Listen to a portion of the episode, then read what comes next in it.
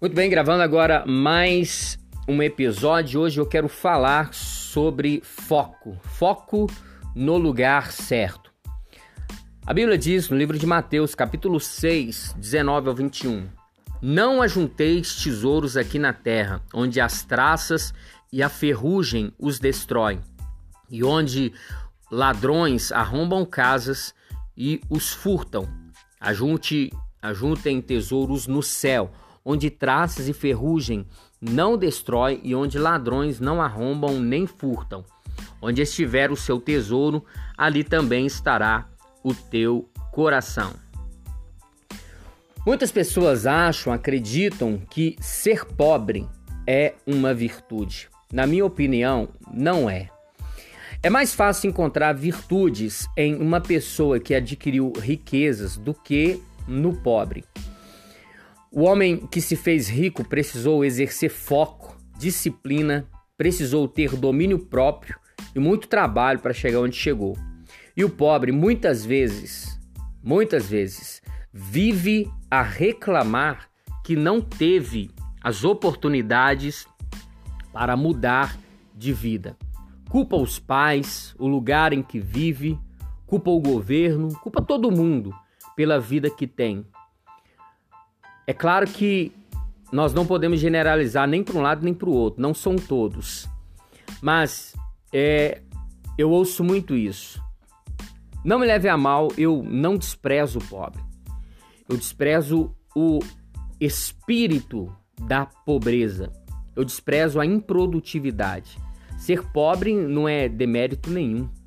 Agora, usar a pobreza como justificativa para não se desenvolver e buscar uma vida melhor, para mim é.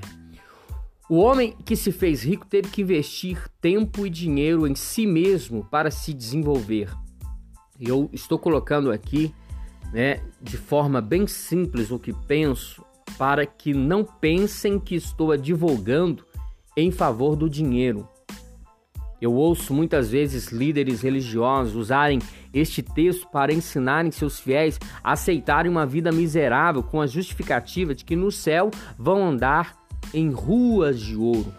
Meu irmão, um evangelho que só te prepara para ir para o céu, na minha opinião, é um evangelho medíocre. É só olharmos os ensinamentos de Jesus e nós vamos ver várias lições para, para vivermos melhor aqui Jesus não preparou as pessoas, os ensinamentos de Jesus não só contemplavam a ida para o céu, mas também a vivência aqui na terra. Os ensinamentos de Jesus contemplam o desenvolvimento pessoal. Não ajunteis tesouros na terra não equivale a aceitar mediocridades. Jesus ensinava sobre prioridade, sobre quem mandava em quem. O dinheiro ele não pode ser o seu senhor, ele precisa ser o seu escravo. Como escravo, o dinheiro é excelente, mas como senhor, ele é péssimo. Jesus ele sabia como o dinheiro podia influenciar as pessoas de uma forma negativa. E é por isso que ele ensinava sobre o que realmente importava na vida. Sabe o que, que importa na vida?